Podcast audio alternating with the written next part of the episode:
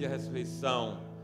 Que bom, que bom você declarar isso. Que bom você declarar que não importam as circunstâncias, você continuará adorando o Senhor, porque Ele é o Deus da nossa salvação e nenhuma circunstância adversa pode roubar de nós essa verdade. Então você é muito bem-vindo, você é muito bem-vinda a este lugar, casa do Pai. Sinta-se à vontade. Você também que está nos acompanhando no canal YouTube Anglicana Ressurreição, seja bem-vindo e bem-vinda. É uma alegria tê-los entre nós nessa forma remota. Você também aqui no Instagram Anglicana Ressurreição, seja muito bem-vindo e bem-vinda. Envie aí para os teus amigos, familiares. É, você que está no Instagram, você que está no YouTube, você que está aqui, você pode agora entrar aí e manda para os teus amigos, familiares é uma palavra de Deus para abençoar vidas, e isso é o papel da igreja, é abençoar vidas. Então é muito bom estar aqui na casa do Pai e poder discorrer da Sua palavra. Eu quero, antes da gente ler o nosso texto que dá base à nossa mensagem de hoje, saber se tem alguém aqui pela primeira vez. Por favor, dê um sinal ali atrás. Muito bem, seja bem-vindo. Aqui também, ali, seja bem-vinda. Tem mais alguém? Bom, no escurinho do cinema, não estou vendo todo mundo, não, mas você é bem-vindo e bem-vinda. Nós somos Anglicana Ressurreição, uma família para pertencer. Muito bem, vamos então ler a palavra de Deus. É um texto muito conhecido, Salmo 23, muito conhecido, e eu quero que você leia comigo. Na versão revista e corrigida, está na tela e você pode fazer junto comigo. Se a sua for essa versão, pode abrir sua Bíblia, deixa aberto se você quiser fazer alguma anotação durante o sermão, vai te ajudar para a vida. Vamos lá todos juntos? O Senhor é o meu pastor, nada me faltará. Deitar-me faz em verdes pastos, guia-me mansamente a águas tranquilas. Refrigera minha alma, guia-me pelas veredas da justiça, por amor do seu nome. Ainda que eu andasse pelo vale da sombra da morte, não temeria mal algum, porque tu estás comigo, a tua vara e o teu cajado me consolam. Preparas uma mesa perante mim na presença dos meus inimigos.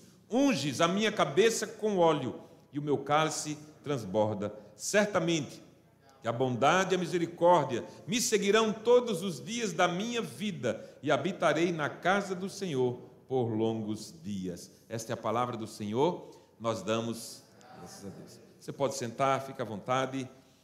Vamos orar. Obrigado, Jesus tua palavra não volta vazia. Hoje não vai ser diferente. Sempre o Senhor cumpre, faz cumprir os propósitos para os quais o Senhor a enviou. Que nós possamos hoje dizer, como salmista, guardei a tua palavra no meu coração para não pecar contra ti.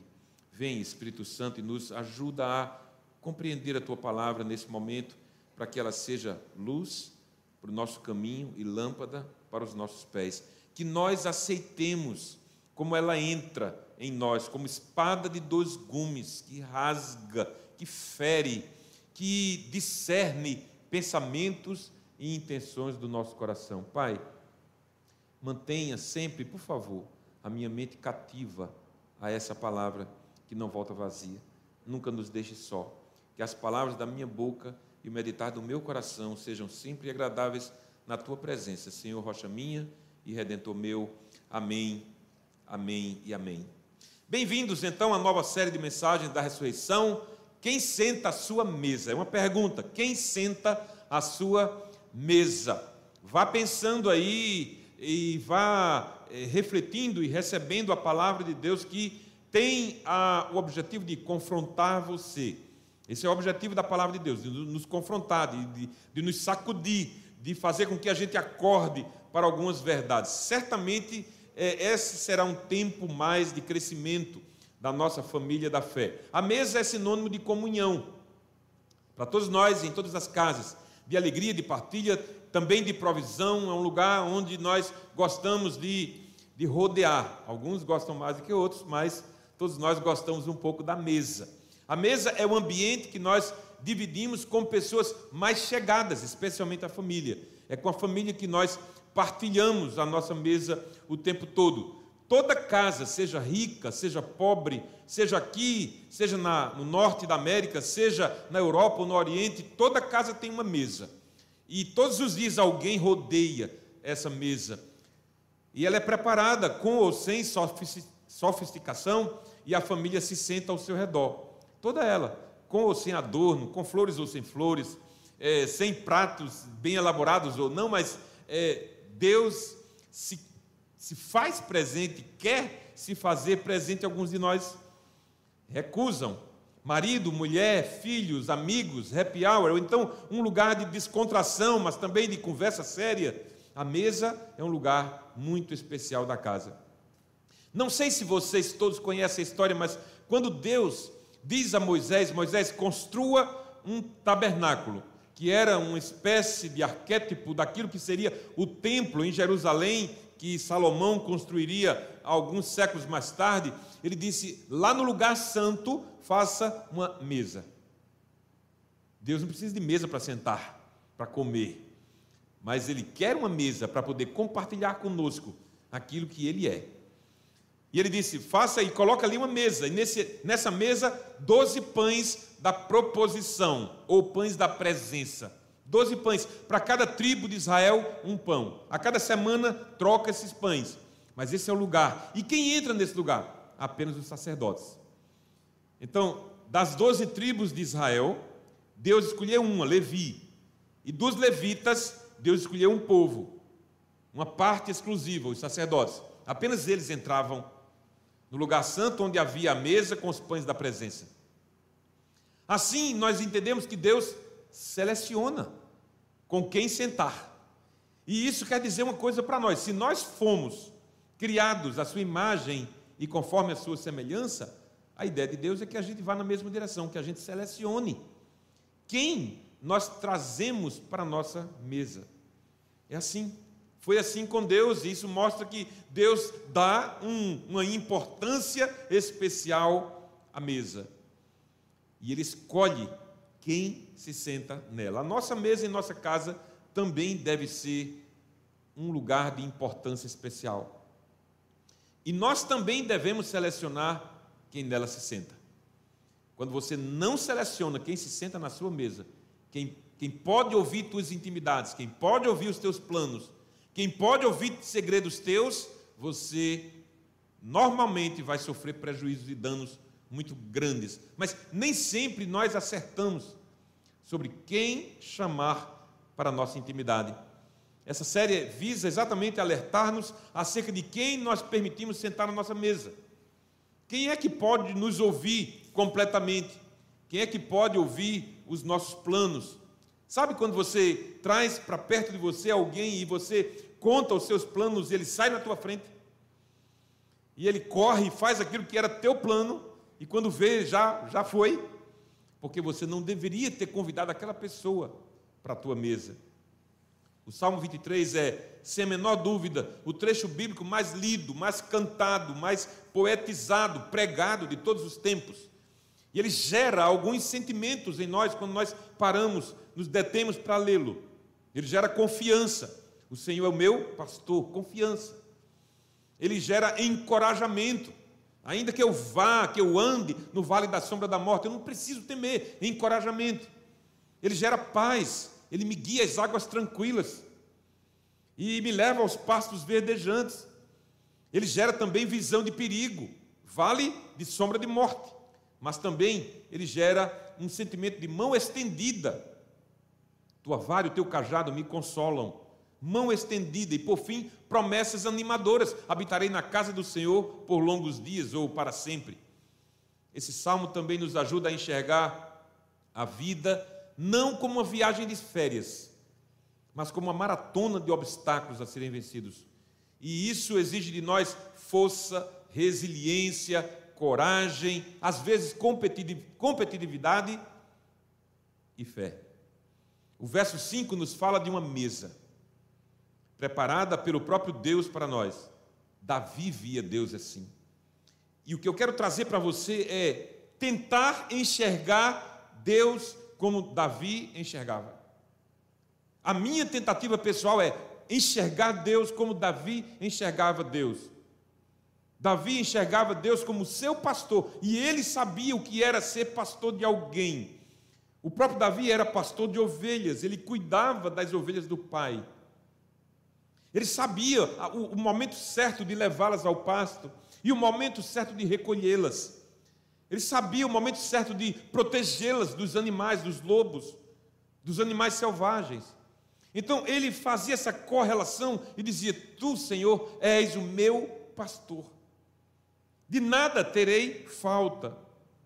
Então, é essa visão de Davi é a visão que eu quero trazer para você nesse tempo. Então, meu primeiro tema é Deus preparou uma mesa para mim. Olha, eu coloquei cuidadosamente o verbo no passado. Deus preparou uma mesa para mim. E muitos têm perdido a oportunidade. Muitos têm deixado escapar. Muitos não têm sentado na mesa que Deus preparou para eles. Pense numa mesa posta. Pense numa mesa posta. Pense no cheiro dos alimentos que você gosta. Pense na salada, no colorido dela, no prato, nos pratos. Pense na sobremesa, na cor da calda de morango, ou então no pudim de nice. Pense, e naquele momento que você vê a mesa bonita dessa forma, talvez haja arranjos de flores, você pensa, eu tenho que registrar esse momento. E quando a gente pensa em registrar um momento, o que é que a gente faz? A gente puxa o celular do bolso e faz uma selfie. E aí você prepara selfie, lá na ponta da mesa, no outro lado, está quem? O pastor. O pastor que preparou a mesa para nós. Está lá o próprio Deus, é Ele que preparou a nossa mesa e Ele que se senta nela. E o bom pastor do Salmo 23 é nada mais, nada menos do que o próprio Jesus. E ele disse lá em João 10: Eu sou o bom pastor. Então Jesus está do outro lado e quando vê você se preparar para registrar aquele momento, ele dá aquele sorriso e faz o sinal. Ele quer aparecer naquela foto, porque os teus inimigos precisam saber quem é o seu aliado. Talvez você entenda ainda o que eu estou dizendo agora, mas você vai entender daqui a pouco. Os teus inimigos precisam saber quem está aliado a você. E quem é? É aquele que preparou a mesa. E ele se chama Jesus. E aí você coloca na legenda: um almoço surreal com o meu rei. Porque o mais importante não é o refino da mesa, nem a qualidade dos alimentos, nem da sobremesa, mas é quem está sentado com você. Esse é o mais importante. Uma pergunta surge e é sobre ela este sermão. Por qual motivo Deus deseja preparar para mim uma mesa? O que foi que Deus viu em mim para preparar uma mesa para mim e sentar nela comigo?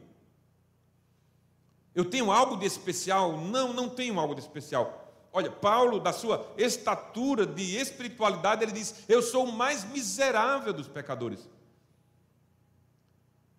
E essa condição de miserabilidade é aquela condição em que você não pode ajudar-se a si mesmo e depende totalmente de alguém. Foi isso que Paulo entendia e, e era, isso, era isso que ele queria passar para os seus leitores e para nós hoje. Nós estamos em um estado que dependemos inteiramente de Deus. Por isso se chama graça. Então, por qual motivo Deus deseja preparar uma mesa para você? Talvez você se diga assim, diga para si mesmo assim: eu não presto, talvez. Talvez você diga assim: não, eu não mereço. Sabe essa essa frase permeia o coração de muita gente, eu não mereço. De fato, quando você vai olhar teologicamente, você não merece, mas Deus quer te dar. E isso se chama graça. Por qual motivo Deus deseja preparar uma mesa para mim? Então, tome nota. Em primeiro lugar, porque Ele deseja conduzir a minha vida aos pastos verdejantes. Deus deseja conduzir a minha vida. Dois reis em Israel, os dois primeiros reis, Saul e Davi, o seu sucessor. Naturalmente, quem deveria substituir Saul era Jonatas, seu filho.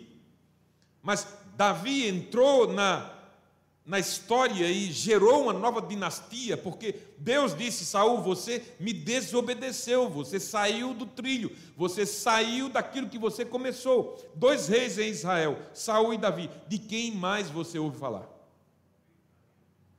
Evidentemente de Davi. Sobre qual dele, deles você ouve mais sermões? Sobre Davi. Davi foi chamado homem segundo o coração de Deus, e Saul qual é a diferença entre os dois? A diferença é que Deus queria conduzir a vida dos dois, mas apenas um, um deles permitiu.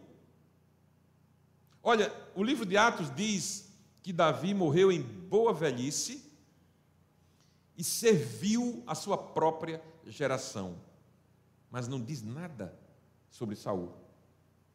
E a diferença é essa: Davi permitiu-se conduzir por Deus. A nossa proposta é que você, que nós todos, permitamos que Deus nos conduza.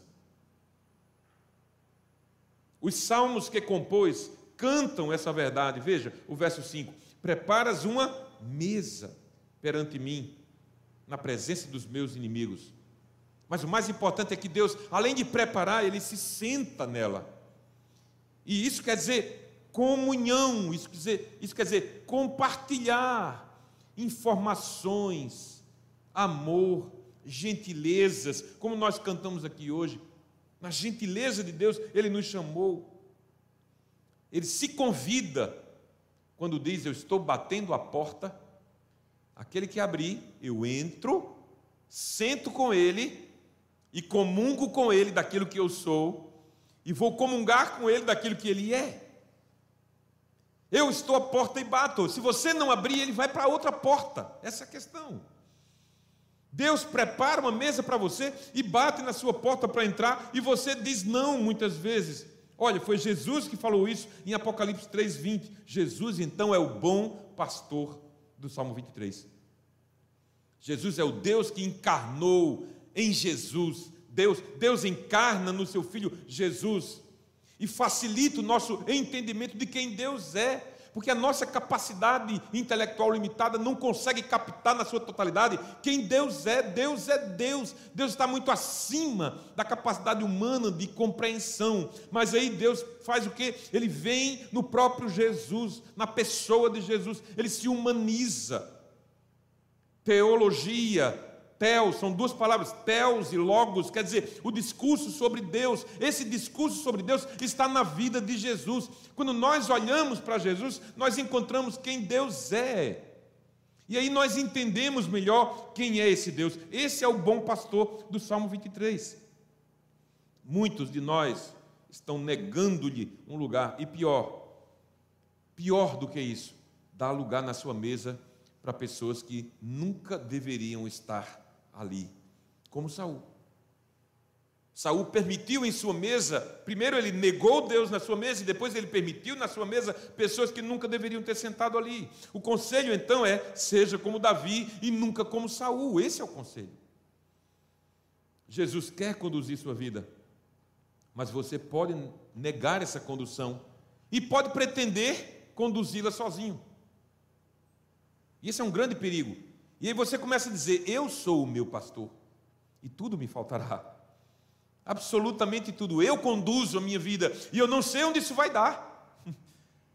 E eu determino os meus passos, mas eu não sei se eu vou cair numa areia movediça, não sei se eu vou cair de repente no abismo, porque eu não sei exatamente o que virá depois. Mas quando você se permite guiar por Jesus, você sabe onde vai chegar. Deus quer te conduzir. Saul não aprendeu a lidar com as dificuldades e quis assumir tudo sozinho e se deu muito mal. Jesus senta na nossa mesa, Ele está conosco, Ele se senta na nossa mesa quando a doença chega, se instala na tua casa, te leva para a cama e Ele está lá. Ele está conosco quando temos é, que velar alguém que nós amamos, quando temos que passar pela tempestade de ver alguém que nós amamos ir-se antes de nós. Está conosco quando a oportunidade de emprego que nós esperávamos foi para outra pessoa que nós julgávamos menor capacitada e qualificada para assumir. Ele está com você na primeira, semana de, na primeira sessão de quimioterapia e nas demais. Ele estará com você na tormenta e no processo penoso e no vale de sombra de morte porque Ele é o bom pastor. Jesus estará com você. Quando você se permitir sentar-se à mesa com Ele, quando você abrir a porta e Ele ceiar com você. Então, por qual motivo Deus quer preparar uma, a minha mesa? Porque Ele quer conduzir a minha vida aos pastos verdes, às águas tranquilas. Mas também Ele quer nos conduzir, ele quer ser o nosso pastor, ele quer sentar na nossa mesa, porque há inimigos que eu não consigo vencer sozinho. Gente, todos nós temos isso. Ninguém aqui é super-homem. Todos nós temos criptonita para lidar com elas. Todos nós temos um ponto fraco, um calcanhar de Aquiles. Cada um de nós temos as nossas próprias fraquezas. Não sabemos lidar com tudo sozinhos. E Deus sabe disso. Então, na concepção da palavra, escute isso, porque você pode estar pensando aí que, que inimigos seriam esses. Na concepção da palavra, o inimigo é alguém que quer causar dano a você, é alguém nocivo, que é oposto, que é contrário. Não é que ele queira o que você tem, não, ele quer que você não tenha. O inimigo ele não está preocupado com o que você tem, ele quer que você não tenha nada. Não é que ele quer tomar o que você tem, ele quer que você zere, ele quer que você quebre, Ele quer que você se esborrache, Ele quer que você não tenha nem fôlego. É isso que o inimigo quer. E alguém poderia dizer assim: Mas eu não tenho inimigos. E pode ser verdade. Talvez você esteja certo, mas há muita coisa nociva que tem poder para nos vencer, que não são necessariamente pessoas. E Deus sabe disso. Então pense o seguinte: a mesa está pronta, você está de um lado, do outro o Senhor Jesus está, você já fez sua selfie, já postou, e Jesus com, fez um gesto que acompanhou um sorriso iluminado, mas há um grupo ao redor da mesa. Com expressão sisuda, carrancuda, desgostosa com o que está vendo. E o que é que essa multidão está vendo? Você sentado. E quem mais sentado com você? Jesus. Essa multidão não está feliz, porque você está sentado com o Senhor Jesus, gozando da intimidade dele.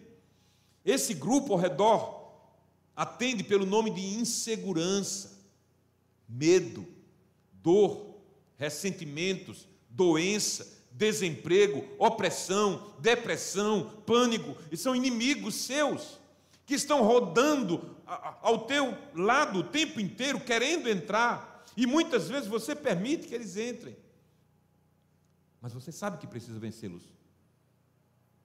E Jesus também sabe. E por esse motivo ele preparou a mesa para você e para ele na presença dos seus inimigos.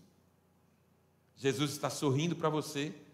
Você sente um alívio no momento que ele sorri, mas você tem momentos que vacila, oscila, cai, fica down, fica para baixo.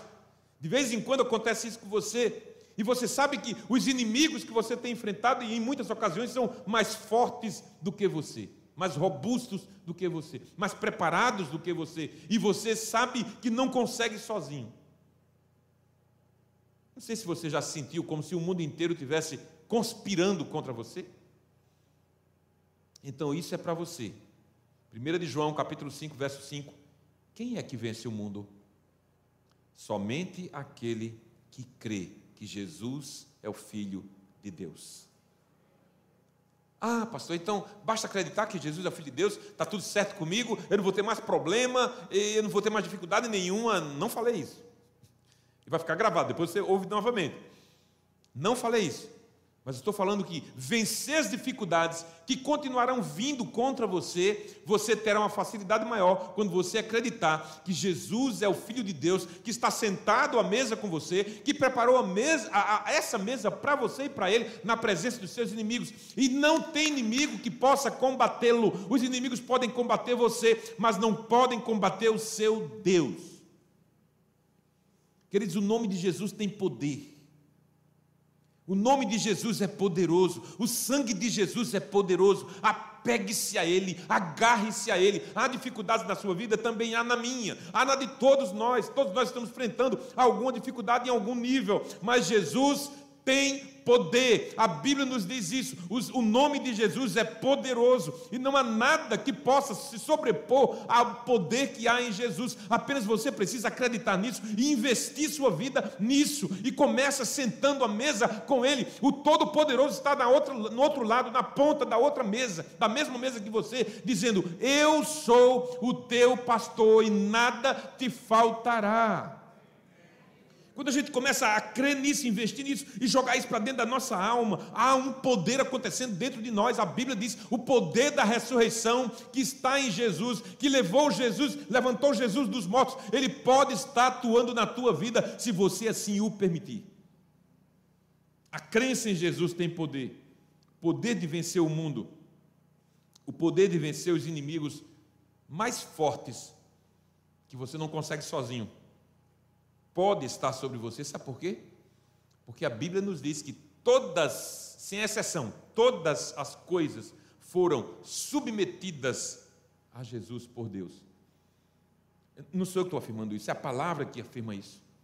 A Bíblia nos diz isso em 1 Coríntios capítulo 15, verso 27, que todas as coisas foram submetidas a Jesus. Não há poder nenhum na face da terra, visíveis e invisíveis, sobre os quais Jesus não tenha domínio e poder sobre eles. Então o que é que eu tenho que fazer? Entregar meu pensamento, minha vida, o que eu sou, meus conceitos, minhas fraquezas, minhas debilidades nas mãos daquele que tem todo o poder. E você não pode sozinho lutar contra alguns dos seus inimigos, mas o Deus que há em ti sim pode. Quando Davi enfrentou Golias, um texto clássico da Bíblia, ele não disse eu vou porque eu sei manusear o estilingue.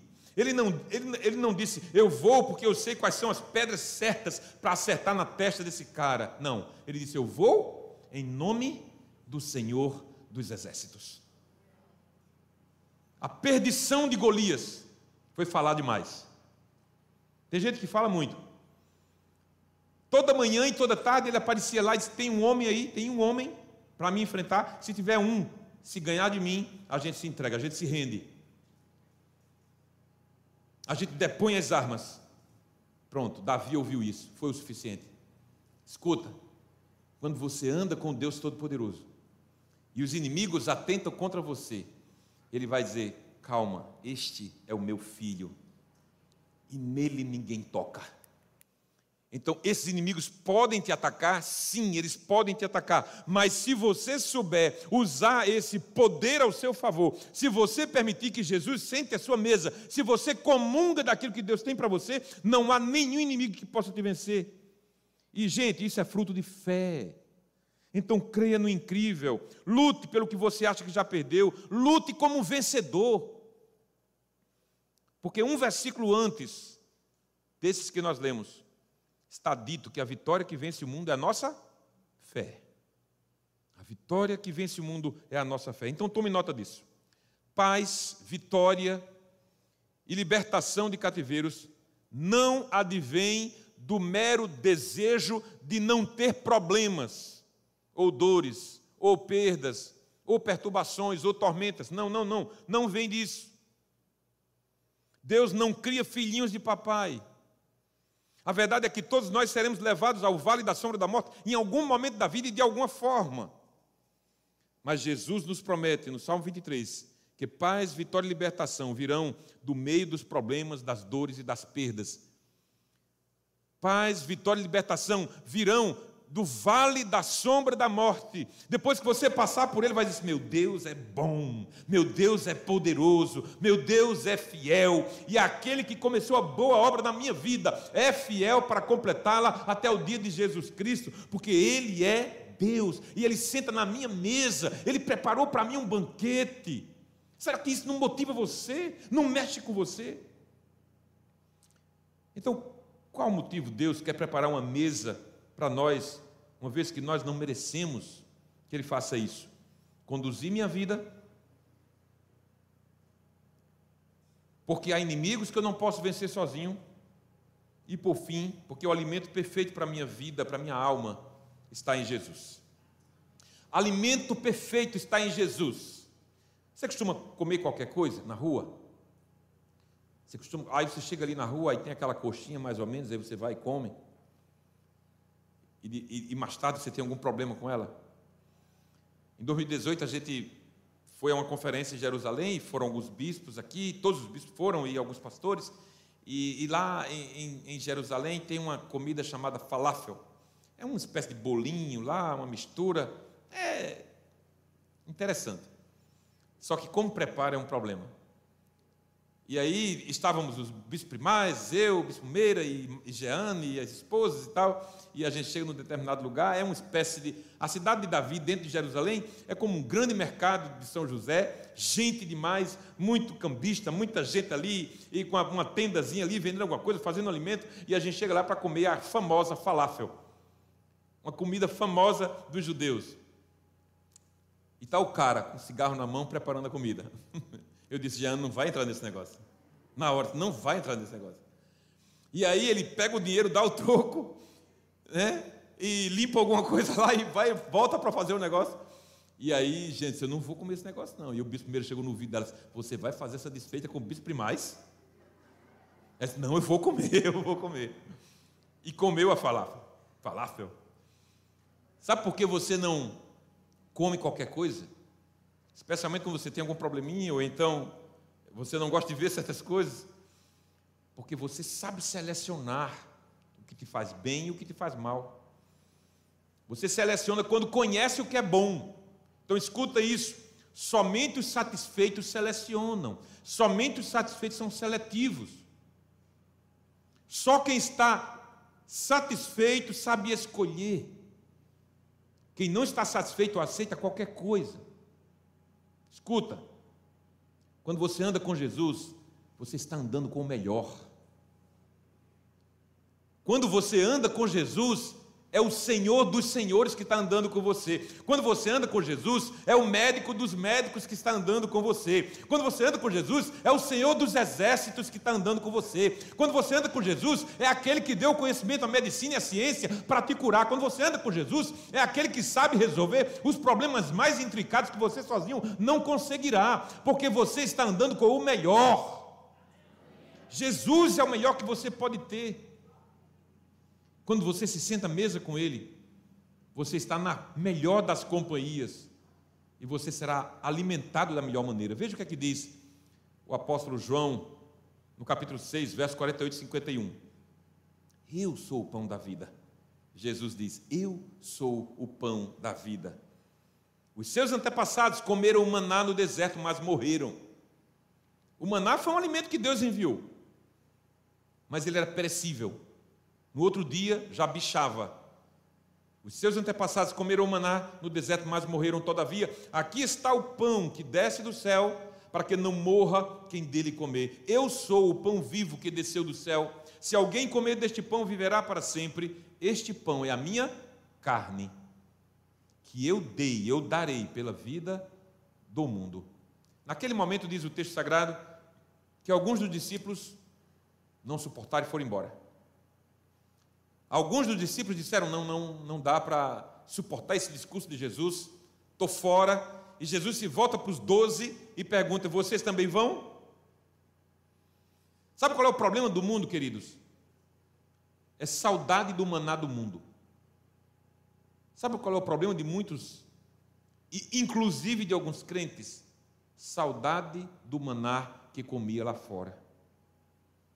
Sabe essa coisa, às vezes, de eu, às vezes eu escuto isso, e eu já, algumas vezes eu já retruquei que o irmão não fizesse daquela maneira. É, contar, ah, quando eu não era de Jesus, quando eu não era crente, eu fazia assim, assado. Parece que está saboreando uma coisa que não deveria nem mais estar no pensamento dele. Saudade do maná do mundo.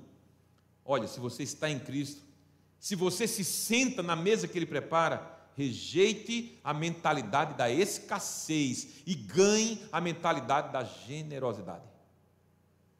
Você come e come e come, e é uma extraordinária refeição, e essa é uma experiência que acontecerá continuamente, dia a dia, pelo resto da tua vida. Olha só, o versículo 6 do Salmo 23 diz que eu habitarei na casa do Senhor por longos dias ou para sempre.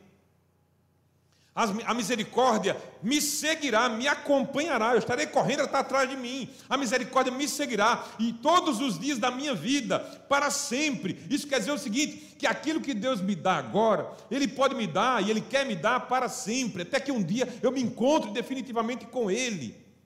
Deus não te dá flashes, Deus não te dá meros insights, Deus te dá uma vida plena Uma vida abundante, uma vida que vale a pena ser vivida, só em Jesus, só sentando à mesa com Ele, só sabendo que foi Ele que preparou para você, porque Ele é bom e a sua misericórdia dura para sempre. Jesus, escuta isso, Jesus não promete eliminar os teus problemas, não promete eliminar as tuas dores, não promete eliminar as tuas tormentas, não, Ele não faz isso. Ele não remove a realidade das suas dificuldades mas ele promete preparar uma mesa para você, na presença dos seus inimigos. Eu quero concluir contigo, trazendo à memória um fato da vida de Jesus e os apóstolos. Jesus está sentado na praia. Ele está sentado na praia. Tem uma fogueira com brasas crepitando, uma brisa que vem do mar, e junto com essa brisa, alguns discípulos chegando do barco. Pedro à frente, nadando para alcançar a areia. Todos eles estão extasiados com 153 grandes peixes que pescaram naquela, naquele dia. Eles se sentam ao redor da fogueira, enquanto um daqueles peixes é preparado. E Pedro quer fazer uma selfie, mas está envergonhado. O inimigo da negação tinha deixado Pedro na lona. Tomé quer registrar aquele momento e dizer aos seus amigos com quem ele estava sentado, que era que estava na outra ponta da mesa, mas ele está envergonhado, porque o inimigo da incredulidade havia dado um soco certeiro nele.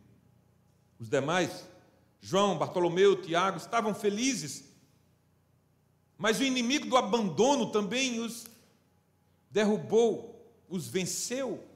Naquela quinta-feira, que nós hoje chamamos de Santa, quando Jesus foi preso e todos fugiram, e Jesus se volta para Pedro e pergunta: Pedro, tu me amas?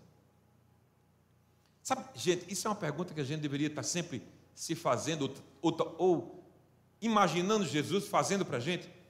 Léo, tu me amas? Gabi, tu me amas? Júnior, tu me amas? Tu me amas, Bela? Tu me amas? Eduardo. E Pedro responde assim: Jesus, eu te amo. Eu te amo. E aí Jesus pergunta de novo: Pedro, tu me amas? Sim, Jesus, eu te amo. E uma terceira vez, Pedro. Pedro ficou noiado, ele negou três vezes. E Pedro, daquele, daquele dia em diante, ficou so, sofrendo de galofobia. Toda vez que um galo cantava, Pedro se aperreava todo. E por três vezes Jesus pergunta: Pedro, tu me amas? E a galofobia de Pedro foi confrontada com essa palavra de Jesus: Pedro, tu me amas? Sim, Jesus, eu te amo, por favor, não me mate de vergonha na frente dos meus colegas. Gente, deixa eu te dizer, Jesus está aqui. O mesmo Jesus que estava na praia, ao redor daquela fogueira, recebendo os, os discípulos, perguntando a eles se eles o amavam, está aqui e entra com você, e vem com você, e volta com você. Eu estou afirmando isso pela palavra. Ele diz: Eu estarei com vocês até a consumação dos séculos. Então Ele está contigo, Ele está comigo, Ele está conosco. E Ele pergunta a nós: Filho, tu me amas? E Ele quer ajudar a você a vencer os seus inimigos. Ele já preparou a mesa. A mesa está posta. Não escuta isso, não divida a sua mesa com aqueles que não encaram a vergonha do arrependimento e confissão após um erro diante de Deus. Cuidado com quem você divide a sua mesa, cuidado com quem você convida. As más companhias corrompem os bons costumes. Foi assim que Pedro e os demais se tornaram os grandes apóstolos que geraram a igreja que alcançou dois mil anos depois a você e a mim. Percebe? Percebe o poder? Você percebe o poder de, do que é estar sentado com Jesus? Você percebe o poder do que é dar lugar a Jesus na sua mesa? Você percebe que, qual é o poder de abrir a porta para Jesus entrar e comungar com você das suas ideias? Aqueles discípulos pecadores, limitados, débeis, eles geraram, pelo poder do Espírito, uma igreja que dois mil anos depois alcança a gente aqui. Isso porque eles partilharam da mesa do Rei, do Senhor dos Senhores, daquele que salva, daquele que ama. Então eu tenho que perguntar para você hoje, eu tenho que fazer, tentar fazer com que você volte para casa pensando nisso. Quem senta à sua mesa? Uma vez que Jesus preparou uma mesa para mim, quem eu coloco nela? Que tipo de piadas eu concordo? Que tipo de ideias eu assento? Eu balanço a cabeça afirmativamente? Quem senta na minha mesa? Quem eu permito partilhar as minhas próprias intimidades? Com quem eu partilho a minha vida, o meu coração, meus planos, meus sonhos? Quem senta na tua mesa? Fica de pé. Porque aqueles que mais te influenciam, e mesa é lugar de influência, são aqueles que dão o tom da tua vida. Se você permite que Jesus sente na tua mesa, assim como Davi fazia, e assim como Saul jamais fez, quem vai dar o tom da tua vida é Jesus. Se você se senta com os inimigos de Deus, quem vai dar o tom da, da tua vida são os inimigos de Deus. Se você se senta com as más companhias, são elas que vão corromper os teus bons costumes. Com quem você senta? Quem é a pessoa que cada semana você procura para ter um momento, um papo, uma conversa? E você é influenciado por essa pessoa. E você sai pensando naquela conversa. Quem está sentado à tua mesa, dando o tom da tua vida? Fecha teus olhos, vamos orar. Deus bendito, nós olhando para aquela cena na praia, e escutando na nossa imaginação o Senhor perguntando a Pedro: Pedro, tu me amas? É como se o Senhor estivesse falando aquilo conosco agora aqui. E nós entendemos, em muitas ocasiões, nós não, não estamos preparados para te responder a isso. Nesses dias de verdades individuais, imexíveis, intocáveis, que as pessoas levantam suas próprias verdades e, e querem que todos aceitem essa verdade, é preciso perguntar sempre para nós mesmos: quem senta na minha mesa? Quem me influencia? Quem eu permito? Será que eu abro a porta para Jesus entrar e aproveitar esse momento, essa intimidade, esse, esse alimento que não perece? Será que eu deixo para trás o maná do mundo para experimentar o melhor de Deus na minha vida? Mesa, lugar de influência, lugar de alegria, lugar de provisão, lugar de contentamento e não apenas de tilintar de pratos e talheres. Mesa, lugar onde se fomenta a família. Mesa, lugar onde se fomenta, fomenta ideias. Mesa onde se ri abertamente sem máscaras.